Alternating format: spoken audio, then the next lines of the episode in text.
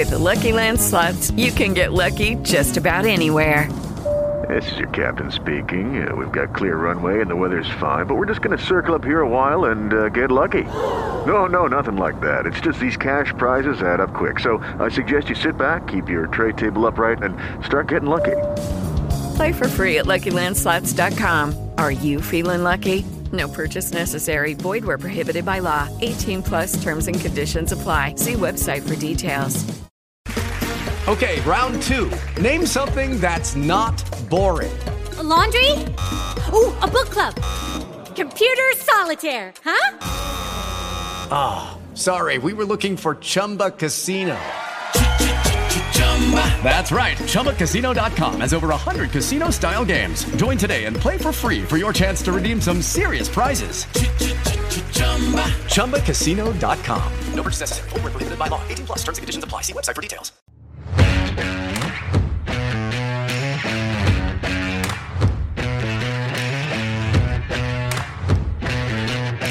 Zona de expertos.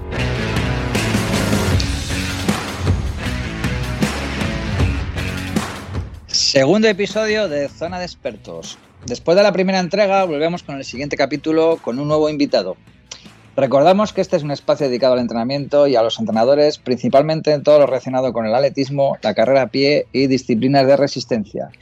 En este segundo capítulo de esta nueva singladura contaremos con un entrenador Nobel, pero que a la vez promete mucho debido a su trayectoria como atleta y por su exquisita formación en el mundo de la ciencia. Es un entrenador joven, pero suficientemente preparado. Seguro que con la experiencia que vaya adquiriendo, si sabe aprovecharla, se convertirá en uno de los entrenadores de referencia del panorama nacional. Estoy hablando de Luis Alberto Marco, entrenador de atletismo. Bienvenido a Zona de Expertos, Luis Alberto. Hola, buenas tardes. Pues nada, vamos a darle con las primeras preguntas. La primera, como siempre, es obligada, presentación, dedicación actual. Pues allá te conocemos como atleta, pero ahora eh, ponos en contexto de tu situación actual como entrenador y docente, investigador y todo lo que haces ahora. Bueno, eh, bueno, como atleta ya, habrá gente que no se acuerde porque ya sabes que el deporte de alto nivel se olvida rápido. Eh, bueno, fui atleta, atleta internacional, eh, presente en Juegos Olímpicos, los de Londres, y medallista internacional. Y actualmente pues me, me, dedico al mundo de la universidad, en la investigación, vamos, tengo la figura de, de PDI, que es docente e investigador y es donde actualmente me, dedico la mayor parte del tiempo. Aparte de director técnico de una federación, la, la, de, la de, Aragón, y, y, alguna cosilla más. Sí, bueno, luego si quieres vamos hablando un poquito más de esas pequeñas, bueno, esas facetas en las que vas desarrollándote, que empiezas a tomar un perfil bastante completo y complejo. Y me imagino que, bueno, aunque eres sevillano y estás asentado en Zaragoza por motivos personales, no sé si estás entrenando directamente a atletas de forma directa, o sea, que bajas a la pista y les estés llevando su preparación atlética. ¿Y cómo complementas esto con tu labor docente o investigadora? Y a la vez, ¿cómo aplicas esa información que vas adquiriendo en el laboratorio, en el ordenador, en todos los estudios que vas realizando con, con tus atletas? Y si no es así, ¿qué posibilidades ves de aplicarlo a medio, corto o largo plazo? Mm, bien, pues ahora mismo y no estoy entrenando, bueno, estoy entrenando a, un número reducido de deportistas, pero digamos a distancia. Eh, justo hace un año y medio así, mm, sí que entrenaba a algunos atletas más, pero justo también coincidió con que era el periodo que tenía que terminar mi, tesis doctoral y fui un poco, eh, o sea, derivando a esos deportistas para poder dedicarme a, a terminar la tesis doctoral y a la investigación en sí. Eh, entonces, actualmente sí que colaboro más con, con mi mujer, con Isabel, que es entrenadora, con su grupo de atletas, donde digamos que les asesoro en todo el tema de, cargas de entrenamiento, etcétera.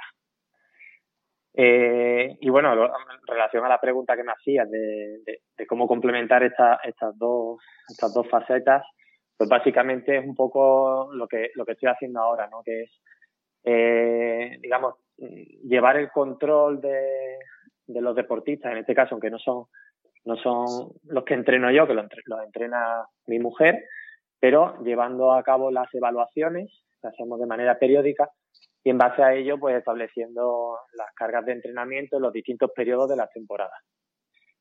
Eh, entre los entre los atletas que con los que colaboro, con, los de mi mujer Isabel, pues en este caso tenemos incluso un atleta que acaba de ser campeón de España de 1500 metros y, que bueno, que estamos viendo a ver si, si consigue objetivos de marcas mínimas para campeonatos internacionales y demás. Vale, pero respecto a la última parte de la pregunta, en la que igual te cuestionaba eh, un poco cómo aplicar esos conocimientos que tienes más, digamos, teóricos, o sea, es decir, cómo acercas el mundo del laboratorio al mundo del campo de entrenamiento, si lo ves todavía muy lejano, vas acercándote, vamos, esto nuevo, digamos, este nueva eh, este perfil nuevo de entrenadores que está apareciendo con, los últimos tiempos en los cuales tenéis una formación mucho más amplia en el mundo de la ciencia, de la investigación. Eh, os falta la experiencia, pero bueno, yo creo que vais acercando poquito a poco esa gran, ese gran gap que siempre hemos tenido entre el entrenamiento de, del aula y el entrenamiento de campo. Sí, pues a ver, hay, básicamente más que pruebas de laboratorio que, que se siguen usando, yo lo que intento es llevarme las pruebas al campo, ¿vale? Porque entiendo que, que al final, para, tanto para el entrenador como para el deportista, es más fácil llevar a cabo las distintas pruebas que haya que hacer en su propio entorno. Y aparte, eh, también derivado de alguna investigación que hemos hecho, eh, entendemos que los datos más objetivos que obtenemos van a ser si se hacen propiamente en, el, en el campo. Entonces, eh, ¿qué es lo que hacemos? Pues establecer un calendario de, de pruebas, de cuándo se van a realizar y qué tipo de pruebas, y, y lógicamente en función del tipo de deportista, pues un, un, tipo de prueba o otro, otro, tipo de prueba sobre una distancia o sobre otra, etcétera. Y es la forma que tenemos de, digamos, de aunar eso, ¿no? Lo que es la investigación, lo que es la investigación en laboratorio que decimos siempre, con la, con la parte de, de toda la vida, ¿no? Del entrenamiento, ¿no? Meter ahí esas valoraciones y luego, sobre todo importante, tener en cuenta los resultados de esas valoraciones, porque muchas veces, o antiguamente, yo recuerdo cuando era deportista que muchas veces me hacía una prueba de esfuerzo en el que me daban una serie de datos ahí de dónde está el umbral, las zonas y tal, pero luego la realidad es que no lo aplicábamos. Seguíamos entrenando con nuestro plan habitual y no teníamos en cuenta eso, esos datos. Simplemente se hacía la prueba, pues bueno, como una forma de control la parte de médico, pues para ver si habíamos mejorado o no habíamos mejorado, pero no se aprovechaba bien esos resultados, ¿no? Y eso es lo que intentamos ahora eh, tener en cuenta con el deportista para individualizar al máximo su entrenamiento. Mira, aprovecho esta pregunta porque me saco un poco del guion, Luis, pero bueno, eh, yo siempre he tenido esa sensación de cuando te haces una prueba de esfuerzo, sobre todo antiguamente, que te da una serie de datos, como tú bien dices, eh, comparabas tus test previos para ver si había mejora o no en ciertos parámetros, pero una de las claves que, uno de los objetivos con los que se hacía una prueba de esfuerzo, que era la prescripción de cargas de, entrenamiento, estaban siempre muy alejadas a lo que realmente la atleta demandaba en ese momento. Eh, me imagino que eso poco a poco se va reduciendo esa diferencia y los entrenadores que estáis, digamos, haciendo una labor de testadores o de fisiólogos casi incluso, eh, estáis dando unos datos mucho más aproximados a lo que hacían los médicos fisiólogos, que yo creo que sí sabían mucho de lo que era la parte fisiológica, pero estaban un poquito fuera de, de lo que es el entorno y de la clase del deporte, en este caso el atletismo, y yo creo que estaban, a veces no atinaban para nada en este tipo de, prescripción de cargas. Sí, yo, yo vamos, ya te lo, te lo, comentaba, yo también tenía esa impresión como deportista ya, ¿no? De que, de que me hacía esa prueba, que me daban ahí una información, pero que luego tampoco era útil. Y por otro lado, también es verdad que los entrenadores, al menos en mi experiencia, tampoco le, en aquel momento, al menos en, lo que ha sido mi entorno, no le daban una importancia a decir, bueno, pues ahora, vale, tenemos estas zonas de entrenamiento, vamos a hacer este trabajo a esta intensidad, este otro a tal, sino que se quedaba ahí, bueno, pues un poco en el, aire, ¿no?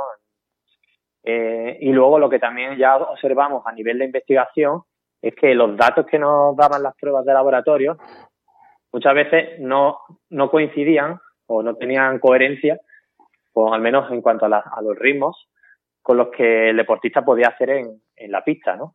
Y de hecho hemos desarrollado una investigación, que tampoco me quiero extender con ello, que estamos pendientes de, publicar, aunque ya se ha presentado en algún congreso, de las diferencias que hay eh, igualando las condiciones en laboratorio y en pista en cuanto a, los ritmos. Eh, claro, lo que tú comentabas, ahora sí que se intenta que toda esa cuestión de control de cargas de entrenamiento, eh, y, prescripción de zonas de entrenamiento para cada uno de los, tipos de trabajo se haga en base a unos datos que son eh, fiables y son reales. Y eso se hacen principalmente, se consiguen haciéndolos en el propio campo, ¿no? Que es lo que te comentaba al principio la anterior pregunta de, decir, bueno, ¿cómo aunamos las dos cosas? Pues bueno, haciendo los test en el propio entorno del deportista, la pista. Vale, pues mira, eso va muy en la línea de lo que ya, ya me acuerdo yo en, en, un congreso del año 95, creo que fue, que hicimos a raíz de un congreso de fisiología del umbral anaeróbico, que fíjate tú hablando de umbral anaeróbico todavía en fisiología, eh, nos decidimos hacer un estudio muy de andar por casa, pero bueno, ya en un centro médico de aquí de Valladolid para intentar verificar esa diferencia que había entre el campo y la, el laboratorio. Y ahora, yo creo que no nos escuchan muchos atletas populares, pero bueno, si alguno nos escucha, eh, que si van a decantarse por hacer una prueba de esfuerzo, que por favor se vayan a un lugar en que tengan experiencia en hacer pruebas de esfuerzo a corredores, porque la mayoría de las veces cuando te dan eh, los resultados de una prueba de esfuerzo, pues mm, yo siempre veo que es una prueba tirando un poco el dinero, porque no realmente lo que les dan no es nada aprovechable. Y bueno, sin más, vamos por lo siguiente, que si no nos enrollamos, que hay, yo creo que en esta parte tenemos bastante peligro. Seguimos con la investigación. Yo sé que siendo de tu procedencia y sé que has estudiado allí en la Universidad de la Vide, eh, uno de los referentes del mundo del entrenamiento para todos los que seguimos, en, digamos, vinculados mínimamente a la universidad y al mundo de la investigación es González Vadillo. La sensación que tuve yo cuando le conocí es que era una persona súper aprovechable para, sobre todo, el entrenamiento de fuerza y que cuando llegué al mundo del atletismo un poco de alto nivel me di cuenta que nadie le conocía y es más, los pocos que le conocían tampoco le daban una importancia que yo creo que en ese momento tenía.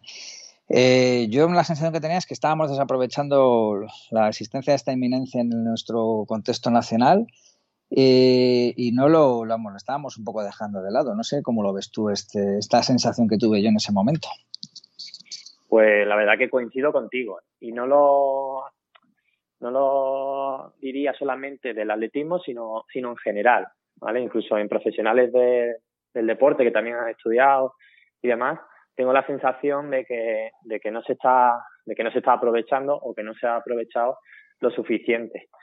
Eh, porque la verdad que eh, Juan José González Vadillo en temas de entrenamiento de fuerza eh, es una eminencia, incluso a nivel internacional. de hecho, ha sido el precursor de lo que es el entrenamiento basado en la velocidad de ejecución, etcétera. Y, yo también tengo la sensación de que, digo en general, pero en atletismo concretamente es lo que estamos hablando, de que esa información no, no ha terminado de llegar a los entrenadores. Y que al final observo, y hablo en general, y cuando se habla en general, normalmente cometemos errores, pero que se sigue haciendo en cuanto al, entrenamiento de fuerza muchas cosas que se hacían hace muchísimos años, que están ya demostradas que no son la mejor forma de hacer las cosas pero se siguen haciendo igual. Y en ese sentido creo que estamos desperdiciando un gran conocimiento que, se ha creado en base a investigaciones y que podríamos implementar en los deportistas para que, para que se desarrollen mejor. Ilústrame tú en este caso, que estás más al día. Yo es verdad que cuando empecé a trabajar la fuerza en el mundo del medio fondo, sobre todo, pues digamos que sí que bebí de, mis fuentes y mi entrenador afortunadamente fue un entrenador que, siempre han puesto mucho por la, por la fuerza y era casi casi como una novedad, trabajar la fuerza máxima en medio fondistas, incluso en fondistas. Pero bueno, yo sé que la trabajamos de una manera muy rudimentaria, con todavía una base muy, muy pobre de lo que es el, realmente la transferencia al mundo de la, del atletismo. Y bueno, aunque sabíamos que la velocidad era importante, que había que trabajar sobre todo en esa base, pero no teníamos ni métodos para cuantificarlo, ni para controlarla, ni nada. Eh, la, parece que ahora todo el mundo trabaja la fuerza, pero me sigue dando la sensación de que todavía no se exprime bien esta, esta posibilidad que nos plantea el mundo del entrenamiento. Tú que estás más metido en ese mundo ahora mismo y que con más actualizado, ¿Sigues teniendo esa misma sensación que los entrenadores sí trabajan la fuerza, pero todavía no la aprovechan en todas las medidas de lo que se puede? Sí, exacto. Sigo teniendo esa, esa sensación, insisto, cuando hablo de en general o, la percepción que tengo yo, obviamente puede ser que haya gente que no, que sí que lo está aplicando bien, pero en general yo lo que observo, sigo observando es lo que te decía anteriormente, que se siguen utilizando metodologías de entrenamiento que heredadas de, del pasado, incluso heredadas de la metodología americana, que en ese sentido eh, ha, sido siempre más atrasada que, los conocimientos que se han generado aquí en España por los grupos de, investigación. Y entonces pues, sigo viendo, pues eso, eh, cuestiones que, son fácilmente mejorables, como sobre todo en el control de la carga de entrenamiento, en la elección de los ejercicios o en el momento de cuándo hacer el trabajo de fuerza dentro de lo que es la programación semanal del deportista. Eh, en fin, yo tengo esa, esa sensación. Muchas veces me pregunto cuáles son los motivos. Pues bueno, los motivos pueden ser, pueden ser varios. En algunos casos, eh, cuando he hablado con gente y demás, me da la sensación de que incluso gente que ha, que ha asistido a clases de Juan José o a cursos, que eh, al final sigue impartiendo clases, aunque ya está jubilado, pero en el, el máster de, alto rendimiento del COE, por ejemplo. Pero luego al hablar con ellos tengo la sensación de que no les ha quedado claro. Mm, han asistido a la clase, les, ha dado clase y, y tienen una sensación, o sea, y se quedan con una idea que es incompleta a lo mejor. Me da esa sensación. Y luego también, pues, eh, sí. Cero, la primera vez que asistí a una clase de Gonzalo Vadillo, recuerdo que era como cuando estaba con mis primeras clases de inglés, que tenía que ir traduciendo a la medida que hablaba, porque era difícil seguir el ritmo de datos que manejaba y sobre todo la nomenclatura con la nueva, intentando entender que está hablando de todas las curvas y tal, hasta que luego ya te pones a trabajar, a estudiar. Y bueno, vas entendiendo todo, pero luego, claro, aplicarlo a eso a, al día a día y más sin datos, eh, o sea, sin, sin, aparataje, pues es, muy complejo. Coger la idea básica de que hay que trabajar la fuerza de una manera, hay que secuenciarla, que es otra cosa que tampoco se hace muy a menudo. Y también te digo una cosa, eh, cuando yo empecé a, tratar con los mejores entrenadores españoles, con los mejores resultados, les iba a ver y veía que trabajaba la fuerza, como bien dices tú, con métodos tradicionales y rudimentarios a ver cómo le dices tú a un entrenador que tiene resultados, que no está haciendo bien las cosas y que debería cambiar su metodología de entrenamiento de fuerza porque está un poco desfasado o simplemente no aprovecha todas las posibilidades del trabajo de fuerza. Esa es un poco la sensación que tuve yo en los dos sentidos. Sí, ese, ese, es otro de los problemas. Es verdad, yo cuando estudié, empecé a estudiar la carrera, tuve la suerte de que José pues, era profesor en esa universidad que, donde yo estudié concretamente. Y, lo, y el primer año, me acuerdo de la primera asignatura que nos dio, tenía esa sensación, ¿no? Porque al final habla de una serie de conceptos que si los tienes claros, lo puedes seguir el ritmo, pero si no tienes claros esos conceptos, ya es cuando empiezan los problemas, ¿no?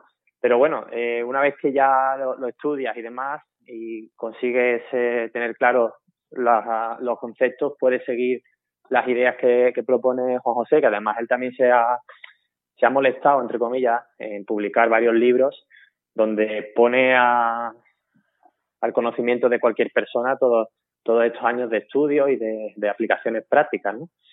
Y luego lo, que, lo otro que tú comentas, que era el otro problema que iba a decir, ¿no? Que muchas veces, efectivamente, a un entrenador que está teniendo resultados, eh, hay que tener en cuenta que el entrenamiento de fuerza sabemos que es importante, pero lo más importante para un corredor es el entrenamiento de carrera, como es lógico.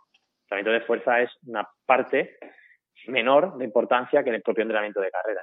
Entonces, a esos entrenadores están haciendo ese tipo de trabajo y aún así, eh, o sea, y sus deportistas mejoran sus marcas, pues efectivamente es difícil decirle, oye, ¿por qué no haces esto de otra forma que se ha visto que mm, ahí ya entra un poco el, el, el ego, ¿no? De, de los entrenadores decir, y eso yo también lo he escuchado, a mí que a mí porque me va a decir este que sabe de atletismo que tengo que hacer esto así o ¿no? Entonces, sí, sí. bueno, al final eh, esas son las dificultades que nos encontramos muchas veces para, avanzar, ¿no? Pero a día de hoy yo tengo la sensación, y yo creo que tú también, Juan Carlos, de que nos estamos encontrando cada vez con entrenadores con un perfil más de, ir hacia, hacia estos nuevos conocimientos, intentar aplicar, darle una vuelta más a cómo mejorar el entrenamiento, etcétera.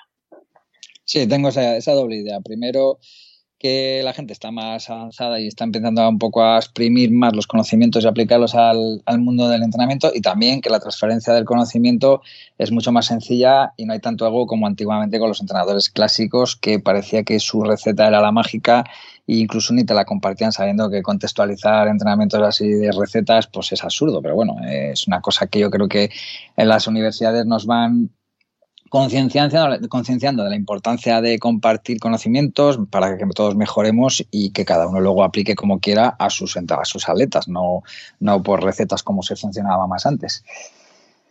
Sí, y además también, desgraciadamente, muchas de, de esas recetas han venido influenciadas por prácticas ilegales eh, históricamente en el entrenamiento de entrenadores o atletas que se ha tomado como referencia y, y, luego se ha visto que, bueno, que sí, que ese entrenamiento era muy efectivo para ellos, pero porque había otras cosas. ¿no? Y sí, de hecho no hacía falta ha sido, la fuerza. eso ha sido también un, atraso en el avance de, de, la ciencia del entrenamiento.